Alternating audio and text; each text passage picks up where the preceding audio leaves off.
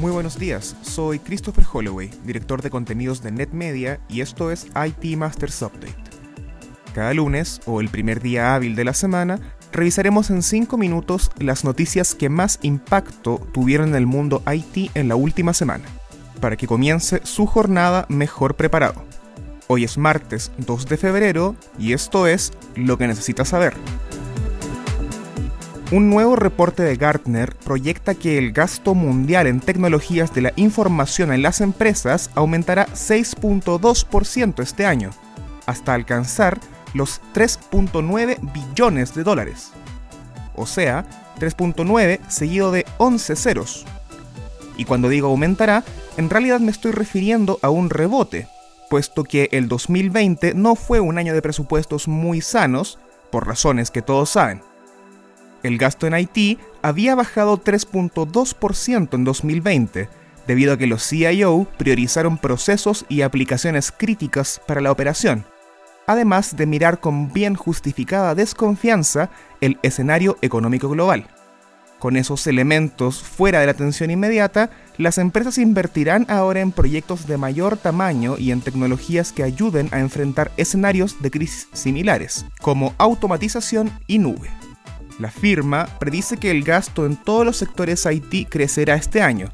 Se espera que la necesidad ininterrumpida de trabajar de forma remota creará una fuerte demanda en la categoría de software empresarial, con un crecimiento de 8.8%. Dispositivos y centros de datos no se quedan muy atrás, con 8% y 6.2% respectivamente.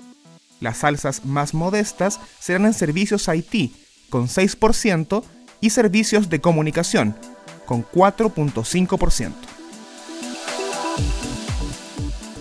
En una movida bursátil de la que se seguirá hablando probablemente por muchos años, millones de miembros del subforo de Reddit Wall Street Bets adquirieron acciones de la tienda de videojuegos GameStop, llevando a las nubes su valor y dejando de paso en serios aprietos económicos a grandes fondos de inversión que apostaban por la pronta quiebra de la compañía.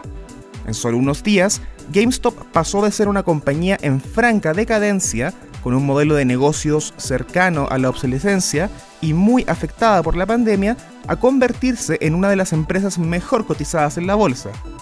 Solo en enero, el valor de la acción subió más de 1.700%, y a pesar de las acciones que los grandes fondos del mercado han tomado para detener los movimientos, sigue cotizándose a un valor muy alto. Pero lo más importante es que por primera vez en una arena financiera históricamente dominada por los millonarios, sea la gente común y unida la que haga variar tan profundamente los valores de las acciones.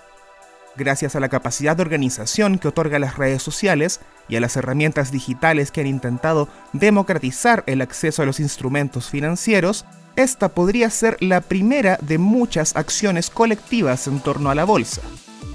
Otro punto relevante es que esta acción ni siquiera está 100% empujada por un ánimo de lucro. Muchos de los inversores dicen querer vengarse de las grandes fortunas que manejan la economía, y para conseguirlo están dispuestos incluso a perder lo invertido. Seguiremos persiguiendo esta historia, pero por ahora, y a pesar de que se espera la eventual caída de la acción, los miembros de Reddit, que se llaman a sí mismos Changos Fuertes Unidos, parecen ir ganando la batalla.